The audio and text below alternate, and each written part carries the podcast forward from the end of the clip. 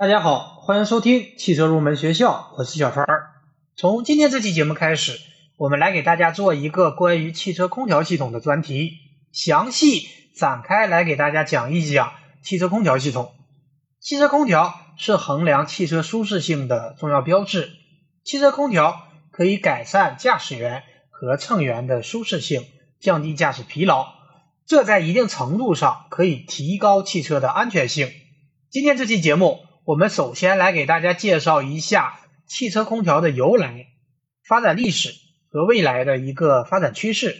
我们知道，早在1886年，德国的卡尔本茨就制造出了世界上第一辆三轮汽车，但是那个时候的汽车还并没有空调。汽车空调的问世比汽车的发展整整晚了半个世纪。但是随着人们对于汽车乘坐舒适性的要求越来越高，汽车空调技术也伴随着汽车的发展而发展起来。汽车空调的发展大致经历了以下几个阶段：单一取暖阶段、单一制冷阶段、冷暖一体化阶段、自动控制阶段和危机控制阶段。下面我们一一展开来说。首先，我们来说单一取暖阶段。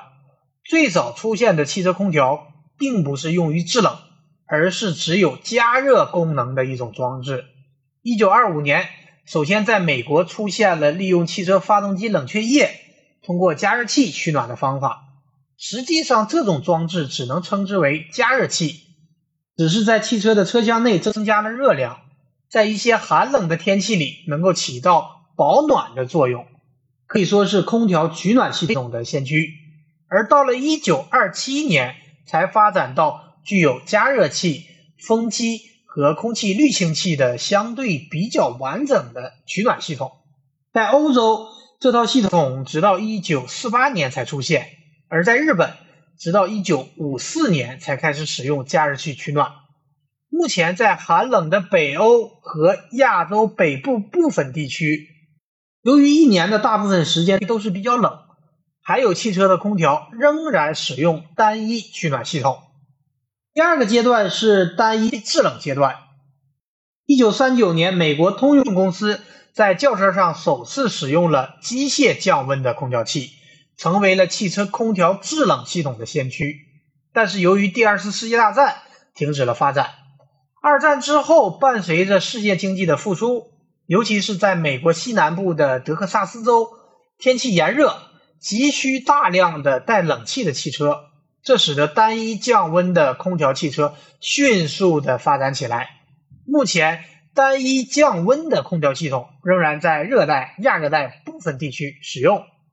第三个阶段是冷暖一体化阶段。一九五四年，美国通用汽车公司首先在纳什牌轿车上安装了冷暖一体化的空调器，称之为气候之眼。这种空调将控制开关。放在了前排的控制面板上，并且采用了电控开关和出风口，从而帮助驾驶员有更多温度的选择。这时的汽车空调才基本上具备了调节车内温度、湿度的功能。而随着汽车空调技术的改进，目前的冷暖一体化空调基本上具有了降温、取暖、除湿、通风、过滤和除霜等功能。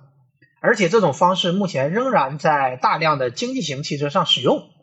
第四个阶段是自动控制阶段，冷暖一体化的空调需要人工操作，这会增加驾驶员的工作量。另外，控制的质量也不大理想。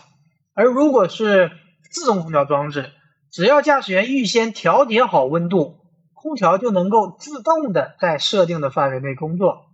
空调根据传感器检测到的车内、车外环境的温度信息。自动的指挥空调的各个部件工作，达到控制车内温度和其他功能的目的。自从冷暖一体化的空调出现以后，通用公司就开始着手研究自动控制的汽车空调。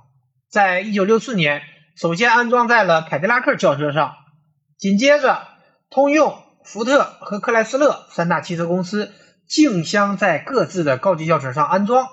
而在日本和欧洲，直到一九七二年才在高级轿车上进行安装。第五个阶段是危机控制阶段。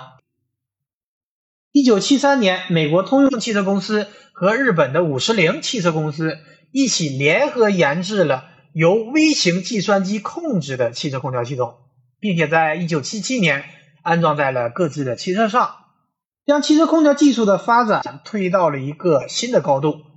那么，微机控制和我们刚刚讲到的自动控制有什么区别呢？微机控制的汽车空调是由微机按照汽车内外的环境实现微调化，这套系统具备了数字化显示、冷暖通风三位一体化、自我诊断系统、执行器自检和数据流传输等功能。通过微机控制，实现了空调运行和汽车运行的相互统一。提高了制冷效果，同时也可以节约燃料，从而提高了汽车整体的性能和舒适性。从以上的发展阶段，我们可以看出，汽车空调技术的发展经历了从低级到高级、由单一功能到多功能的发展阶段。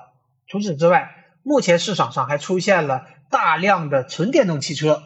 纯电动汽车的空调系统和传统的燃油汽车也具有一定的差别。这个我们在后续讲解空调构造的节目中也会详细给大家分析。好的，以上就是本期节目的全部内容。下一期节目我们继续来聊汽车空调系统的专题。感谢大家收听今天的汽车入门学校，我们下期节目再会。